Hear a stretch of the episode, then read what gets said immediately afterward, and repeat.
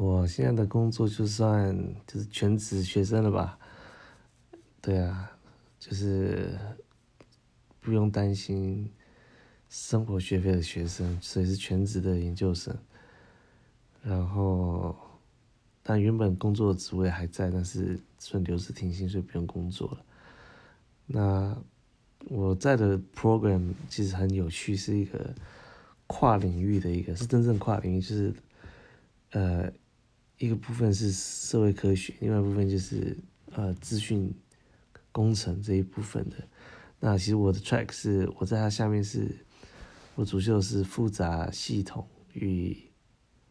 复杂网络与系统，那里面就有用到很多的，像网络分析啊，或是代理人际模型啊，去分析社会现象，所以是很有趣的一个学习的领域。